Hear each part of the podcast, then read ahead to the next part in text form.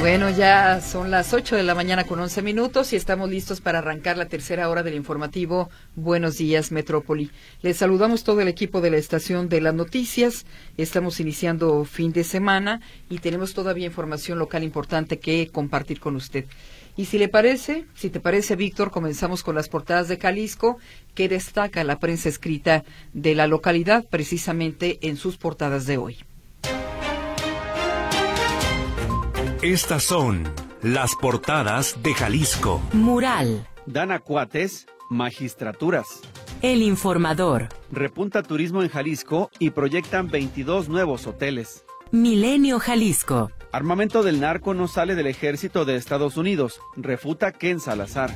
Diario NTR Guadalajara. Red Jalisco con 493 puntos sin conexión. Estas fueron las portadas de Jalisco.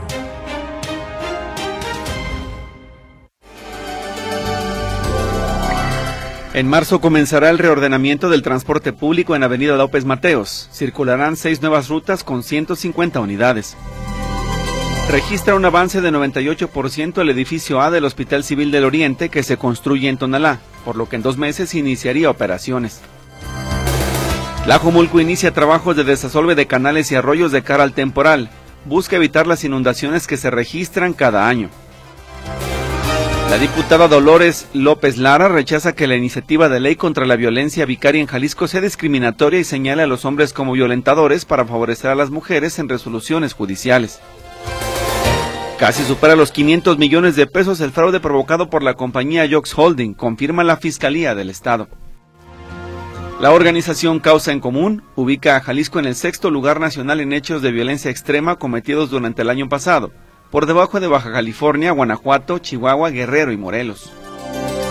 Fue vinculado a proceso por el delito de homicidio calificado el presunto asesino del rapero Lefty SM en septiembre del año pasado en Zapopan. Para que no se crucen con el proceso electoral, a partir del 29 de enero comenzará el pago de los programas del bienestar correspondientes a los bimestres marzo-abril y mayo-junio.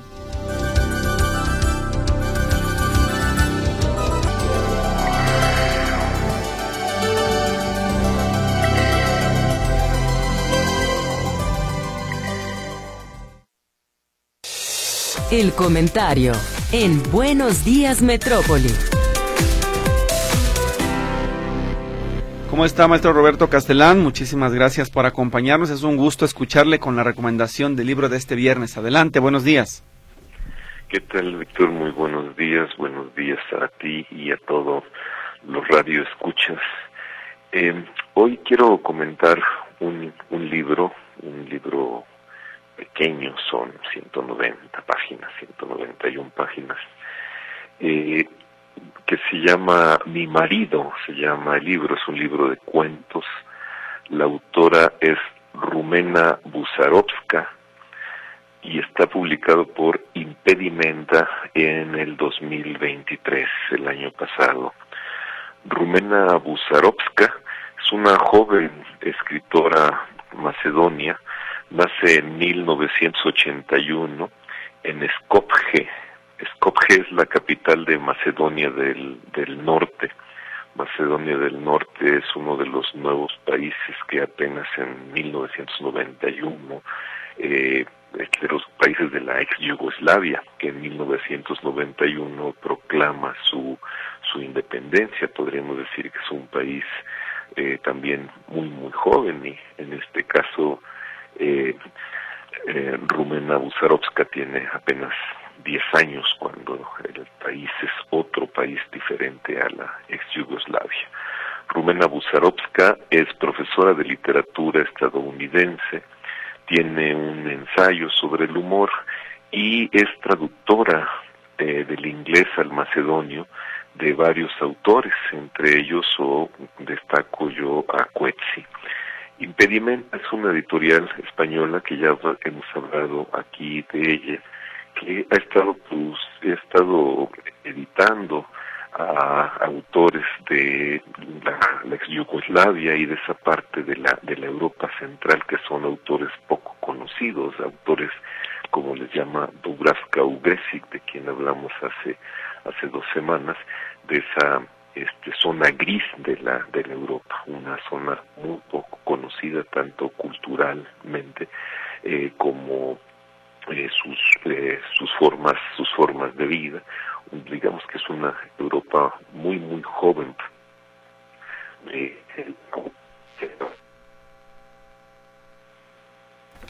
Nuestros ojos. Entonces, este editorial ha estado publicado Se está perdiendo la comunicación, Roberto Castellán. Vamos a verlo, Luz. En... Este, idea. Mi marido eh, fue publicada originalmente en Macedonia en 2013, es la, es la, la original, y en 2023, 10 años después, en español. Mi marido es una colección de 11 cuentos, 11 narraciones, la mayoría de ellas, creo que todas, están en primera persona. Eh, son historias, eh, podríamos decir, muy simples de la vida cotidiana, pero que podríamos este, empezar diciendo que nos plantea la pregunta que después del matrimonio, ¿en dónde quedó el amor? Y, o en qué convierte la cotidianidad a una pareja. También si el matrimonio es la base de la sociedad, ¿qué tipo de sociedad tenemos? Busarovska nos entrega una once historias de dominación, de conflicto, de sumisión o lucha poder, por el poder, de fingida estabilidad, es decir, una especie de estira y afloja dentro del matrimonio que refleja esos estiras y afloja a veces con mucha agresividad dentro de la sociedad. También hay muchas máscaras, máscaras de hipocresías o máscaras de asumir el papel que creemos que a cada uno nos corresponde dentro de esta institución formada por la pareja que se llama matrimonio. Los personajes de Busaresca son personajes que podríamos decir personajes vacíos, tienen muy poco que ofrecer como personajes que cumplen, simplemente cumplen un rol dentro del matrimonio. Dentro de este rol eh, plantean ellos estrategias de sobrevivencia en el mundo cerrado del matrimonio que luego se verán reflejadas en el mundo más amplio de la sociedad. Estas estrategias de, de sobrevivencia, que como les digo, a veces llegan a ser muy violentas al interior del matrimonio, se reflejan también en esa violencia que eh, entorna a toda la sociedad. Pero sobre todo este libro en lo particular me gustó por el humor y la ironía. Son temas que podrían ser muy serios, son temas que podrían ser de historias trágicas dentro de las parejas, dentro de los matrimonios. Sin embargo, aquí el humor y la ironía los hace parecer temas muy simples, muy sencillos. El humor y la ironía pues son muy necesarios en esta época que siempre está tratando de exponerse al mundo como si no pasara nada. Ese es mi comentario para el día de hoy. Espero que tengan un muy buen viernes. Muy bien, pues muchísimas gracias a las personas que nos están escuchando decirles Rumena Busarowska se escribe con Z para que lo puedan localizar y con la letra K al final. Ese es el libro está disponible en diferentes librerías y por supuesto plataformas digitales. Muchas gracias, doctor Roberto Castellán. Al contrario, Víctor, un abrazo. Buen viernes. Buenos días. El comentario en Buenos Días Metro.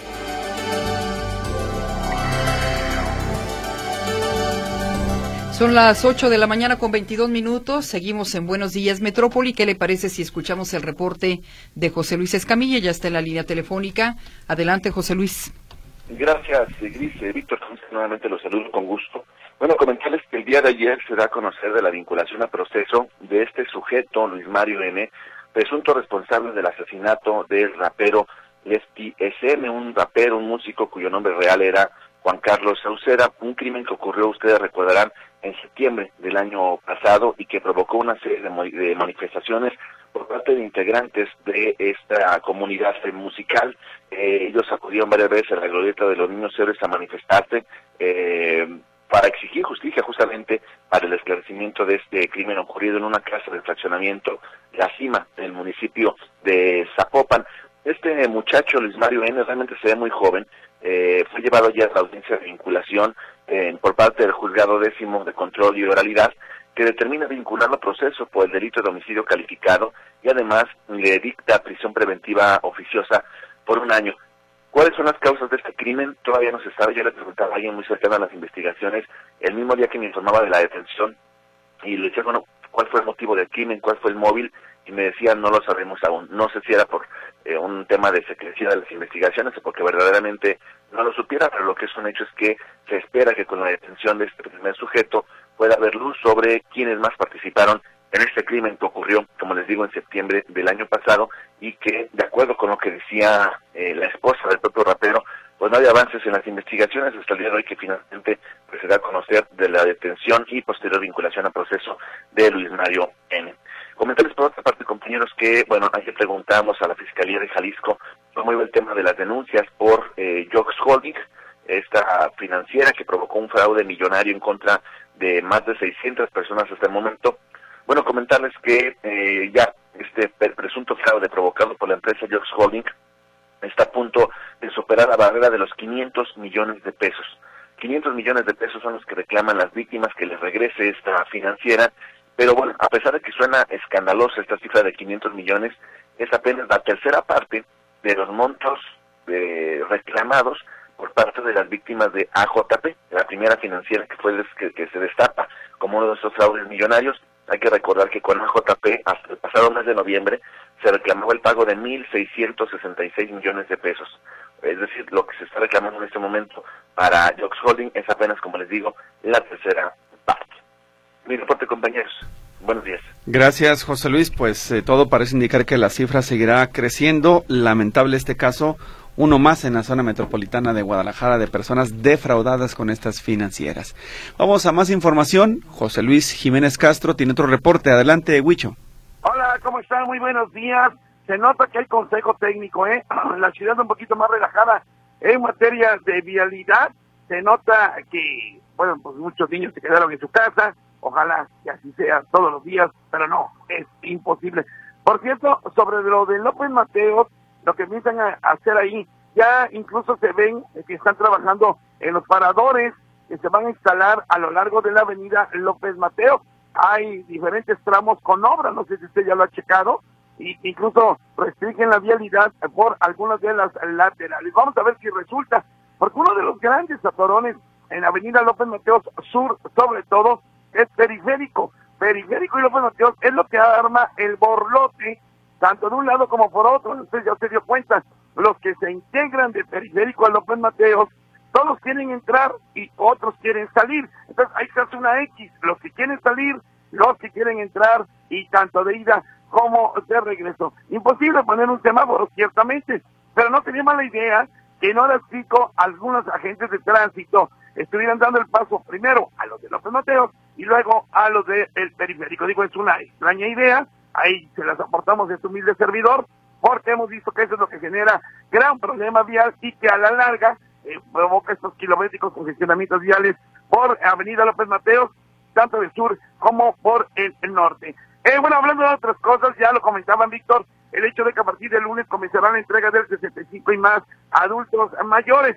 Sí reiterar que tocan 12 mil pesos a, a, los adultos mayores, pero sí también mucha gente ya preguntó sobre los discapacitados. Hay que recordar que a ellos les toca mil 6.200 pesos a las personas con discapacidad y a las madres trabajadoras 3.200 pesos. Así que bueno, tómenlo en cuenta, el lunes comienzan a pagar a los de la letra A, el martes a los de la letra B, miércoles y jueves a los de la letra C, viernes próximo, es decir, de hoy en ocho, a los de la letra D, E y F, y aguas, tome atención, el lunes 5 de febrero no se estará pagando porque es día festivo, o sea que lunes no le corresponde de a los de la G, no, a los de la G les va a tocar hasta el martes 6 de febrero. Tomen en cuenta, como que hay un día festivo el próximo eh, lunes 5 de febrero, no se estará pagando el 65 y más.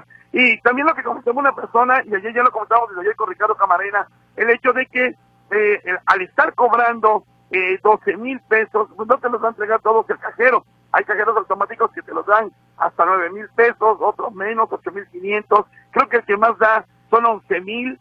Entonces, o una de dos, o tendrá que ir adentro al interior para que te den todo el dinero, o sacarlo en dos partes, o de plano no sacarlo. También comentábamos, eh, Víctor, que mucha gente utiliza ese dinero de 65 y más, sobre todo para pagar medicamentos o tal vez el súper, ¿no? Bueno, pague con la tarjeta, acuérdate que es como una tarjeta de débito, así no saca todo el dinero, no corre el riesgo de que lo vayan a saltar y pagando con la tarjeta bien cómodo, le van sacando nada más lo que necesita. Incluso en algunos eh, cajeros usted puede solicitar dinero, o sea, va a pagar, voy a decir un nombre a Soriana, a la hora que esté pagando en la caja, le dice a la cajera, oiga, es que necesito dos mil pesos, incluso la misma cajera se lo, se lo señala y saca ese dinero, no saca todo y utiliza nada más lo que necesita. Ojalá, ojalá no vaya a haber eh, excesos y vaya a haber robos, porque es mucho dinero el que van a sacar nuestras cabecitas blancas de los cajeros automáticos. Y ya para concluir, mi querido Víctor, sí, ya se tardaron mucho ahí en la Secretaría de Asistencia Social, mientras el secretario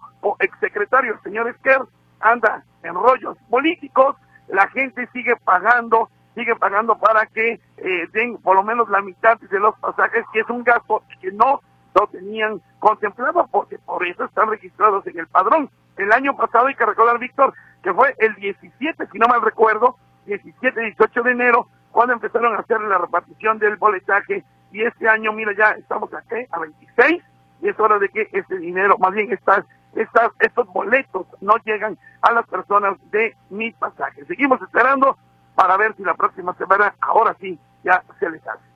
Dígale el reporte que les tengo, Gris, que tengan un bonito fin de semana. Muchas gracias, muy buenos días. Bueno, no está Alberto es que Esquer, porque efectivamente, como tú lo mencionas, está en, digamos, en procesos políticos, pero hay una nueva titular desde hace un ratito, Fabiola Loya, es la titular de la Secretaría del Sistema de Asistencia Social.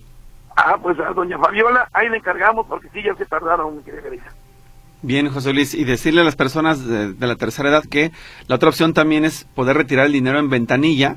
Y ahí el problema es que hay mucha gente, son pocos los bancos que hay y además habrá que hacer una larga fila de espera. Se les pide identificación oficial vigente de la tarjeta para pagarles, pero la verdad es que desde mi opinión no es recomendable hacerlo en el Banco del Bienestar porque pues sí se ahorran la comisión, pero pierden muchas horas del día. Definitivamente no.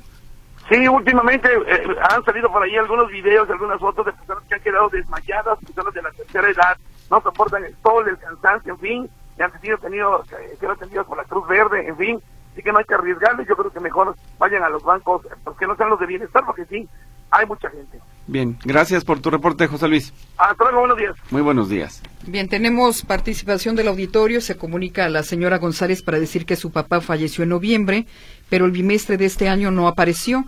Pregunta si debo dar, debe darlo de baja o así lo deja o dónde lo doy de baja. ¿Puede? ¿Es en automático? Sí, mira, e, es en automático. Estaba revisando precisamente ese proceso hace unos días y Renapo sube inmediatamente la información y aparece curva inactiva por defunción. Ya. Entonces seguramente ya está detectado y por eso no alcanzó ni a recibir el pago, se tuvo que detener. Si usted quiere cerciorarse de que ha estado de baja, comunicarse también a Bienestar para que le den la información. Ricardo Martínez dice que el gobierno no nos defiende del transporte público. Ellos eh, no cobran 9.50 sino 10 pesos y ahora la tercera edad nos hacen pagar pasaje completo o te bajan. Ramón López felicito al gobernador por no hacerle caso a la Universidad de Guadalajara, que exigía dinero, y a hacer el Hospital Civil de Tonalá, el Hospital de Oriente. Martín Tejeda propongo que si la policía ve a tres o cuatro personas en un vehículo, que los detenga para revisar. ¿Por qué delito, don Martín? O sea, no hay materia, ¿no? Como dicen los abogados. efectivamente, no hay materia. María Torres dice, estoy de acuerdo con el comentario del transporte de la maestra Miriam Guerra. Héctor Mesa, a mí me dijo personal de la Estación Juárez que hasta el mes de febrero darán las tarjetas de Bienevales. Y Javier Casillas pregunta dónde está ubicado el Hospital de Oriente. Bien, bien, lo de las tarjetas todavía no es un hecho, no crean lo que dice el guardia de seguridad la autoridad es la Secretaría del Sistema de Asistencia Social. Con todo respeto, pues el señor tal vez tendría datos que alguien le ha comentado, pero no, no lo tomen como oficial. Eso hasta que no lo dé a conocer la dependencia, estaremos informando para que sepan cuál es el proceso de recarga y luego de la entrega de los vales de mi pasaje. Y la dirección del Hospital Civil del Oriente no la tengo, pero se la buscamos y se la compartimos antes de que termine el programa. Bien, vamos al corte comercial y regresamos después de la pausa.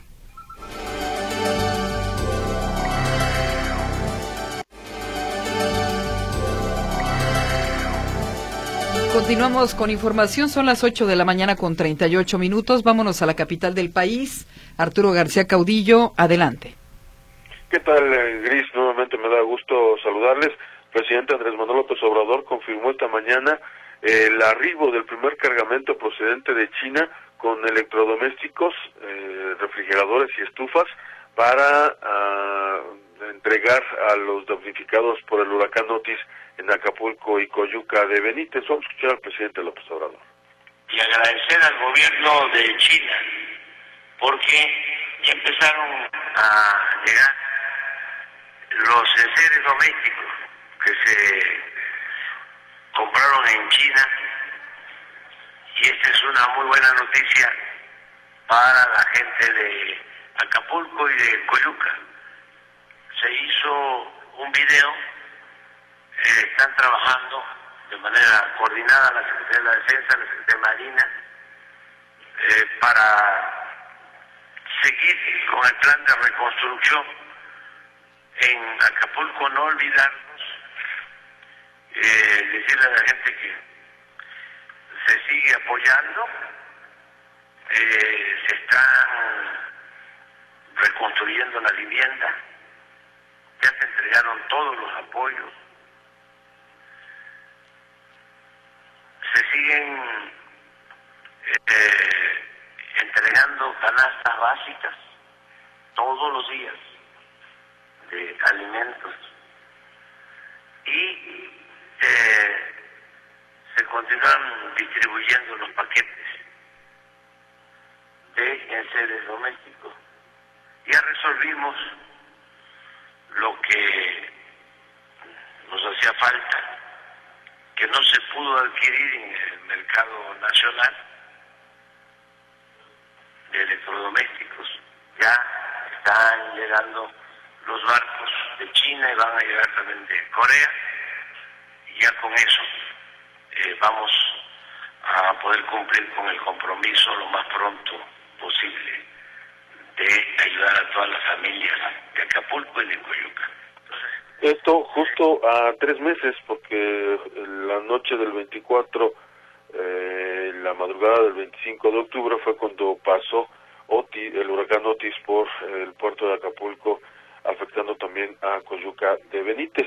Eh, y pues bueno, el, eh, lo que llegó es eh, un total de en este primer paquete eh, de que arribó el 22 de enero al puerto de Lázaro Cárdenas, Michoacán.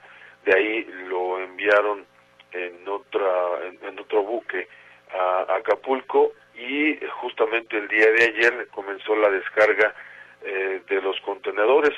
en total, lo que se eh, lo que lo que llegó o lo que se va a repartir en este primer envío son 9.016 refrigeradores y 3.930 estufas, recordando que la compra total al gobierno chino fue de 59.592 refrigeradores, y 34.132 estufas.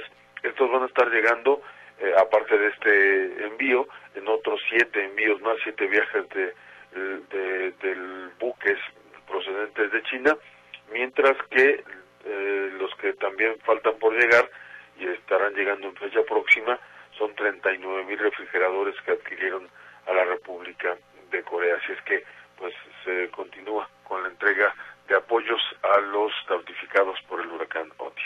Mi reporte, buenos días. Muy bien, Arturo, muchísimas gracias por la información. Muy buen día que tengas un excelente fin de semana. Igualmente, un abrazo. Hasta el lunes. Es Arturo García Caudillo en la Ciudad de México. Hay participación del auditorio, tenemos todavía algo de mensajes de esta mañana. Eh, se comunica a Jorge Estrada, dice que en Avenida Prolongación Normalistas, pasando la calle Fidel Velázquez, hicieron un banco de bienestar, pero no lo han abierto, simplemente para que la, el auditorio lo tenga el día de hoy como referencia. Seguramente en los próximos días habrá más información. Dice que hoy se publicó en diversos rotativos las convocatorias para Poder Judicial. ¿Qué sentido tiene gastar si de antemano ya saben a qué partido político le pertenece? Un fraude, dice José Luis Ramírez en su comentario. Dice ahora que comentan de los semáforos para cruzar el fraccionamiento Las Villas, que se encuentra en Adolfo Horn, hacen falta semáforos tanto del lado sur para el lado norte, porque a los dos lados Dice, no hay señalamientos de alto y bajamos del camión y para cruzar es muy peligroso. Soy de la tercera edad, pero trabajo y no se nos, se nos hace algo complicado. Hace falta un puente o un semáforo, es lo que dice el señor José Luis en su mensaje que envía esta mañana. Anastasio Patiño dice para que, hace, que metan en cintura a los motociclistas.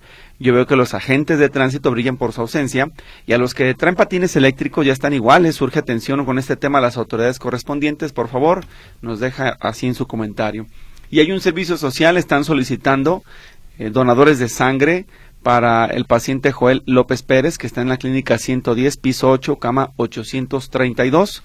No nos dejan un teléfono de contacto, pero sí el seguro social del paciente. Yo le sugeriría que nos deje un teléfono porque es importante para poder dar a conocer el servicio social. Por lo pronto, pues repetimos los datos. Joel López Pérez, piso 8, cama 838, clínica 110 del Instituto Mexicano del Seguro Social, tipo de sangre O positivo. Javier Herrera, para preguntar sobre el calendario de bienestar, pregunta eh, qué letra le toca cobrar el día de hoy y Juana Campos al respecto le pregunta también cuándo le toca la letra C. Bueno, déjeme ver si está aquí el teléfono. El día de hoy, es 26. 26 es que tengo a la vista el calendario de la siguiente emisión, pero el día 26 les tocan ya las últimas letras este viernes del primer bimestre, enero-febrero, a la V, W, X, Y y Z. Es a los que les van a pagar. ¿Y la otra pregunta de qué era, perdón? Eh, ¿qué, letra cobra hoy? Ah, sí, son, son esas, esas, que esas mismas, sí. Sí, ya, digamos, la última parte del abecedario. Ya. El próximo lunes comienzan a entregarse los bimestres dos bimestres consecutivos y como ha dicho Víctor en repetidas ocasiones, en serio trate de administrarlo porque no habrá recursos hasta pasando las elecciones. Así es, para que lo pueda administrar muy bien y pues, es para gastarse por supuesto, pero de manera de manera correcta, de manera lo más holgada posible, que no se le crucen. Hay quien les pide luego préstamos a los adultos mayores, ¿no? Se los llevan y les eh, sacan la tarjeta. Eso es, muy recurrente. Sí, es, es medio difícil. Ahí, ayer contaban una historia que también me parece lamentable. Personas que les ayudan a cobrar Griselda que les cobran 300, 500 pesos. De, comisión. sí, pero son familiares. O sea, también no hay que ser tan encajosos, pues, ¿no? Esa parte. Abusivos, ¿no? Sí, abusivos. A veces eh, creo que se abusa de la gente que, que te ama. Sí, que tiene alguna necesidad, digo, no se puede mover o algo, ayúdele, sí, pero sea consciente de que también ellos están a veces con eso. Quien no tuvo un trabajo, no tuvo una pensión, se le, se le complica el escenario. En otro mensaje rápidamente dice, deberían de hacer una selección musical de Chayito Valdés, Juan Gabriel, Rocío Durcal, Ana Gabriel, Lupita Palomera o incluso de Acerina y su danzonera. Pues me suenan ya varios, ¿no? Que ha tenido Mercedes como efemérides. Entonces ya están ahí disponibles también en el sonido de la música. Vamos a hacer otra pausa, Luis, y regresamos después del corte. 8. Héctor Escamilla está en la línea telefónica, tiene más información esta mañana. Héctor, te escuchamos.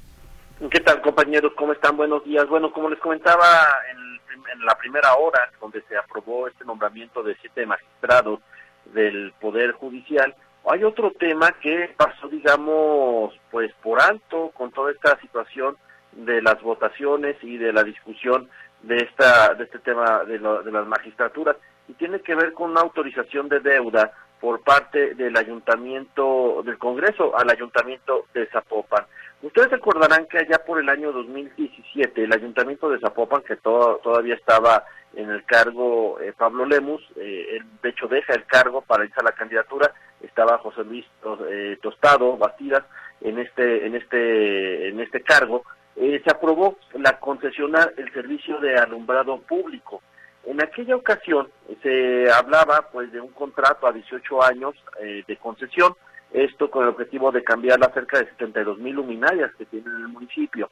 Sin embargo, por temas contractuales, la concesión nunca pudo entrar en vigor, nunca entró en operación y apenas en septiembre del año pasado, eh, pues se autoriza de nuevo a otorgar esta concesión al tema de alumbrado público. Eh, debido a que se trataría de una acción trans, eh, trans, transaccional, incluso este tema del, del contrato que estaría otorgando, pues tiene que pasar forzosamente al eh, Pleno del, Congreso del Estado para que se dé la aprobación. Y bueno, fue lo que finalmente ocurrió anoche también, es decir, se está autorizando al Ayuntamiento de Zapopan la adquisición de deuda a 18 años, 18 años es lo que estará durando el contrato, eh, con una empresa para el pago del tema de las eh, del alumbrado público. La empresa a la que se le estará pagando este eh, será a Power Sinergia SADCB. Serán en total 19.500 millones de pesos al mes lo que estará recibiendo esta empresa, que equivale en total a 4.212 millones de pesos en los 18 años que habrá de contrato. Este tema, mm, eh, aunque se, mencionaba, bueno, solamente como un asunto de concesión, de prestación de servicios, pues la realidad es que es una adquisición de compromiso de pago por parte del Ayuntamiento de Zapopan con esta compañía.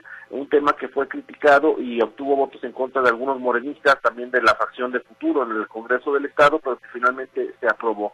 Lo que se justificó por parte de algunos diputados es que en realidad este contrato ya existía desde 2017, pero de las dos partes, digamos, importantes del contrato, uno sí se garantizó, originalmente se iba a pagar esta deuda del 34% de las participaciones federales del Ayuntamiento de Zapopan, pero el otro era la obtención de un registro para poderlo, eh, para, eh, por tratarse, reitero, de una deuda a largo plazo. Eh, como esta segunda parte no se obtuvo el registro, es por eso que el contrato no, no entró en vigor en 2017 y hasta 2023 es cuando este tema se retoma y se, se logra eh, o se destraba y es por eso que hasta ahora se está autorizando esta deuda en el Congreso del Estado. Llama la atención que esta compañía, que está, es un conglomerado, de hecho es un, es holding de varias empresas de, iluminación, eh, a pesar de que el contrato nunca entró en vigor, el ayuntamiento de todas maneras le estuvo comprando lámparas a esta empresa, estuvo haciendo diferentes inversiones comprándoles lámparas. Por tanto, se entendería que el contrato, pues, eh, o por la cobertura de una parte del contrato, este tuvo que haberse reducido. Sí hay una reducción comparado al aprobado en 2017, pero de todas maneras, pues ahí hay algunos aspectos que están brincando algunos legisladores y por eso las votaciones en contra. Eh, para resumir esto, bueno, finalmente se aprueba que el Ayuntamiento de Zapopan adquiera deuda, deuda con 4.200 millones de pesos con una empresa por el servicio de alumbrado público a pagarse en los próximos 18 años. Esta es la información. Muy buenos días. Bien, Héctor, muchas gracias por tu reporte. Que tengas excelente fin de semana. Hasta luego. Hasta luego. Gracias, Héctor Escamilla Ramírez. Vamos a un corte Luis y regresamos después de la pausa.